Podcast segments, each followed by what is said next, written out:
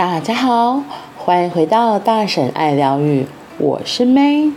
今天的一分钟下单练习，我们要来说的是第二十四篇。只要你不幸福，所有人都不会幸福。你生存的宇宙是属于你的宇宙。期望他人幸福之前，自己要先幸福。保持着。我要变幸福的觉悟，去改变现实吧。从小看着不幸双亲长大的孩子，容易觉得只有我一个人幸福，很愧疚。乍看之下，似乎很为家人着想，其实这是个极大的误解。你必须明白这一点。你自己不幸的话，别人也不能获得幸福。不仅如此，只要你没变幸福，负面的连锁反应会一直持续下去。我要是变幸福，爸妈就会不幸的错觉，只会让你将成功拒于门外。尽管你的本意是让父母安心，结果却总是让父母为你牵挂烦心。如果现在你周遭的亲朋好友中有人身处不幸，罪魁祸首就在于你。想让其他人幸福，你必须先让自己幸福才行。一定要有这种决心。我的人生是我自己的。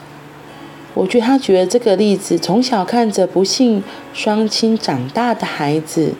很容易觉得只有我一个人幸福是很愧疚的，可是真的，如果你自己不快乐、不幸福，那你觉得你展现出来会是什么样子？就是如果你你自己都觉得很悲伤，然后很难过，双亲看到你这个样子，我猜只会更生气而已，然后可能就会他们吵架或争执，反而会更大。我记得我女儿，她就是一个，算是一个，每次看到她就觉得很开心。像我最近有时候在上课，就会比较忙，然后会忽略她，然后可是她呢，就是总是能够想出一些点子来，然后画一些画啊、小卡片啊，然后来温暖我的心。我觉得她真的就像是这个，看到她很自在的做她喜欢做的事情。我本来很生气的情绪，因为看到他的画，然后他的画画，他都会常常会写一些小卡片给我，或是给他的爸爸这样子。有时候会写给阿嬷啊、哥哥啊，他就是很愿意把他觉得幸福的东西传染给别人，所以我在他的身上就很能够体验到这一篇说的，因为有了他，看到他。我们自己也会幸福起来，所以不要再想着说不可以。我别人如果不幸，那我也要不幸。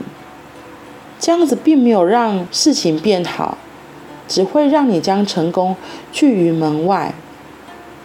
所以，如果你想让你周遭的人幸福，你必须自己先幸福才可以哟。